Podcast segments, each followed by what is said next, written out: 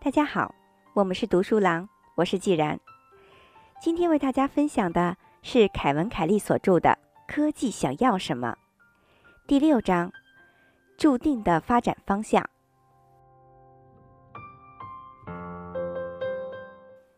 当然，单独研究这种分子完全无法揭示物种的多姿多彩。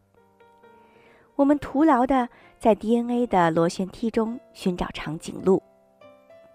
但是，我们可以搜索用来替代的相子分子，作为一种工具，再现 DNA 的展开过程，观察在 DNA 之外是否存在其他力量可以产生同样的多样性、可靠性和可进化性。一些科学家在实验室寻觅 DNA 替代品，方法包括设计人造 DNA，合成与 DNA 相似的分子。以及构建全新的生物化学系统。发明 DNA 有一系列实际理由，例如创造可以在太空工作的细胞，是至今还缺乏具备 DNA 的多功能性和智慧的替代品。为了满足对 DNA 替代分子的需求，第一个显而易见的方法是将略作改动的碱基对置换到螺旋中。K.D. 詹姆斯和 A.D. 艾伦顿在合著的《生命起源和生物圈进化》中写道：“根据碱基对替换计划开展的实验表明，目前存在的嘌呤组和嘧啶组，也就是标准的碱基对类型，很多方面达到最优。非自然形成的、经过实验测试的核酸类似物已被证明。”大多数无法自我复制。当然，科学领域有很多起初被认为不大可能、不合情理或完全不可能的发现。至于自组织生命的例子，由于我们对它的全部了解是基于数量只有一，就是地球的样本，只有有限的范围，因此我们在归纳替代物时需要特别谨慎。可是化学就是化学，在宇宙任何地方都不会改变。碳元素位于生命的核心，因为它的化学活泼性很强，具有很多连接其他元素的钩子。氧元素关系非常融洽。碳容易氧化，成为动物的燃料，也容易被植物的叶绿素脱氧。自然而然。它成为由极不相同的超大分子组成的长链的支柱。硅是碳的同位素姐妹，是制造非碳基生命形式的最有可能的替代品。硅与其他元素的结合也是多种多样的，而它在地球上的储备量超过碳。当科学家幻想其他生命形式时，经常以硅作为生命基础。但在现实生活中，硅存在几个重大缺陷。它不能与氢结合成链状结构，这限制了其衍生物的大小。硅硅结合在水中不稳定。硅吸入氧后，呼出的是矿质似的沉淀物，与气体状的二氧化碳不同，这使它很难散开。硅基生物可能呼出的是坚硬的沙粒。基本上，硅创造干燥的生物。如果没有液体母体，难以想象如何向四周运送复杂分子，以实现互动。也许，硅基生命住在炙热的世界，在那里，硅酸盐都能溶解。也有可能是温度极低的液态氨。但是，与浮在未冰冻液体的表面并与之分离的冰不同，冰冻的氨会下沉，使得整个海洋都被冻住。这些担忧不是假想出来的，而是建立在制造碳基生命替代物的实验基础上。迄今为止，所有的证据都表明 DNA 是完美的分子。人类的聪明大脑可以构想出新的生命基础。然而，发现可以自我创造的生命基础却是更高等的事物。实验室制造出来的潜在的合成生命基础，也许有足够的活力，可以在野外存活，但不能通过自组织方式形成。如果你可以不再要求自组织诞生形式，就能跃进至各种从未独立进化的复杂系统。这实际上是大脑的工作，产生某些类型的复杂事物。这些事物是进化的自我创造过程不能产生的。机器人和人工智能不需要从富含金属的岩石中自组织形成，因为它们是人类制造的。而不是自然产生的。然而，DNA 的确需要自组织。到目前为止，关于这种强大的生命核心，最引人注目的事情是它自己组装自己。在太空中，甚至在各星球的土坑里，可以轻而易举地找到最基本的碳基分子，例如甲烷和甲醛。我们尝试过用各种非生命条件，比如闪电、高温、暖池、冲撞、冰冻和解冻，来刺激这些像乐高积木一样的分子搭建成八个作为 RNA 和 DNA 分子的糖分子。可是，所有条件下生成的糖都达不到维持存在所需的最小数量。制造其中一种糖。核糖的所有已知途径是如此复杂，以至于在实验室中难以复制。在野外再现，更是不可以想象。这还仅仅是处理八种基本前驱体分子中的一种。大量培养其他不稳定化合物，使之能够自我繁殖的必要条件还没有发现。可是，我们遇见过成功的案例，因此。我们知道可以找到这些特殊路径，至少一条。不过，数条并行工作的路径同时畅通的情况是极难出现的。这意味着，也许只有一个分子可以穿过这个迷宫，自我组合它的大量片段，自我复制曾经出现的结构，然后从这个起点释放出我们见识过的地球生命的自信。令人叹为观止的丰富多彩的生机勃勃。找到一种分子可以自我复制，并且孕育数量前所未有的复杂生物，这还不够。也许的确存在多种通过化学反应产生的神奇细胞核可以满足要求，但找到无所不能而且可以自我繁殖的分子是一项挑战。迄今为止。没有任何竞争者可以发挥那种魔力，甚至连达到近似程度的都没有。这就是西蒙·康韦·莫里斯把 DNA 称为宇宙中最奇特的分子的原因。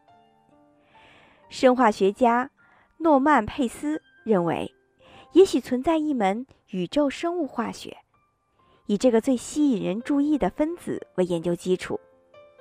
他推测。看起来，任何地方生命的基本积木都与我们相似。如果不是细节上，至少在总体上是这样的。那么，二十种氨基酸就是想象得到的最简单的碳结构，可以传送生命体的功能分子团。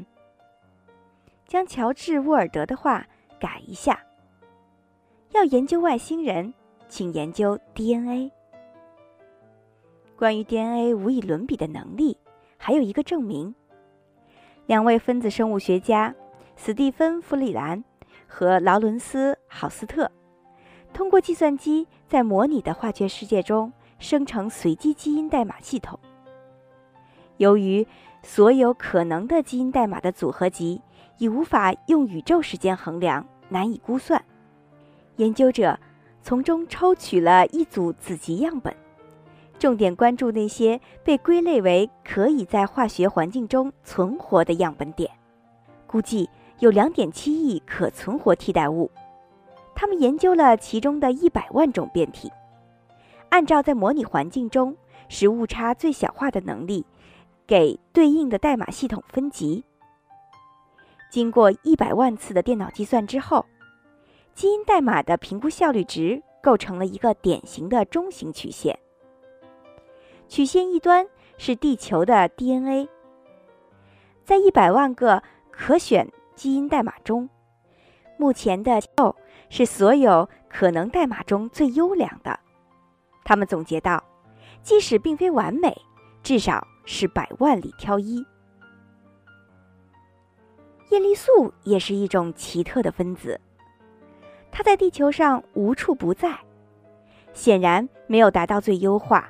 亮光谱辐射强度在黄色波段达到高峰，而叶绿素的最佳吸收区域为红色和蓝色。按照乔治·沃尔德的评论，叶绿素具有三重能力，即强大的吸光能力、储存捕捉到的能量并传递给其他分子的能力，和转化氢以减少二氧化碳的能力。这样的能力。使叶绿素在喜光植物的进化过程中发挥了关键的作用，尽管它的吸光区域存在缺陷。沃尔德继续推断，这种非最优化证明没有更好的碳基分子可以将光转化为糖，因为如果有的话，难道几十亿年的进化还不能出来吗？我在谈论趋同性时。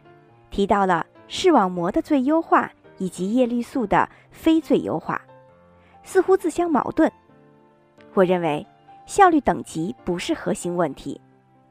对于两种情况，缺少替代物才是它们具有必然性的最强有力的证明。在叶绿素的例子中，虽然它不完美，但是几十亿年间没有替代物出现。在视网膜的例子中，尽管有一些次要的竞争者，可是同样的子质分子两次出现在眼睛的这一领域，没有子质分子，这将是巨大的空白区域。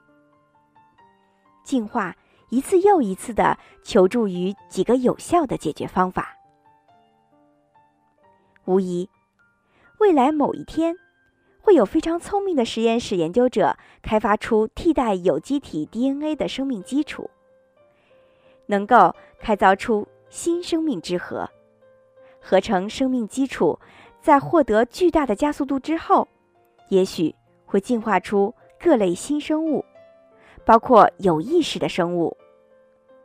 然而，这样的替代生命系统，不论是硅基、碳纳米管还是黑云气态核。自身具有嵌在原始种子内部的约束力引导的必然性。它不是万能的，但可以进化出多种现有生命本源无法创造的生命类型。有些科幻小说的作者戏谑地推测，DNA 本身也许就是这样的人造分子。毕竟，实现了最优化，而且它的起源仍然非常神秘。也许，是身着白色实验服的超级智慧生命巧妙地设计出了 DNA，并将它发射到宇宙，使之数十亿年如一日的在荒芜的星球上自然播种。我们不过是这个原始基因混合体长出的众多幼苗中的一株。这种虚构的园林工程也许可以解释很多现象，但是。不能消除 DNA 的独特性，也无损于 DNA 在地球上的进化路径。理、化学和几何约束，从生命诞生那一刻起就在施加控制，甚至延伸到技术元素领域。生命的一切基本形式构成有限的自然形态集。这些形态在宇宙中任何存在碳基生命的地方都会再三重现。生化学家迈克尔·登顿和格雷特·马歇尔宣称，进化当然不可能创造出所有可能的蛋白质、喜光分子、附属器官、运动方式和外形。生命不是在所有方向上都无边无际、无所约束的。而是受到物质世界的诸多限制。我认为，同样的约束，也在限制科技的发展。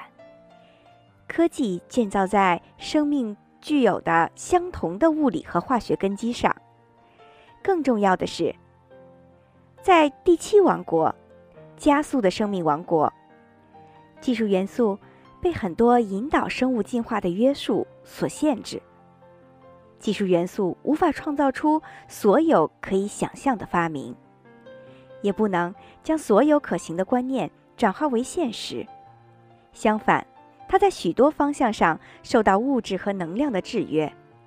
不过，负面约束只是进化故事的一半内容。那么，另外一半内容又是什么呢？我会在下一节为大家分享。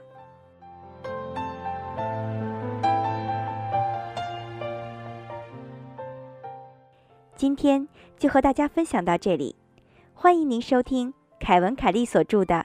科技想要什么？第六章，注定的发展方向。我是既然，我们是读书郎，谢谢收听，再见。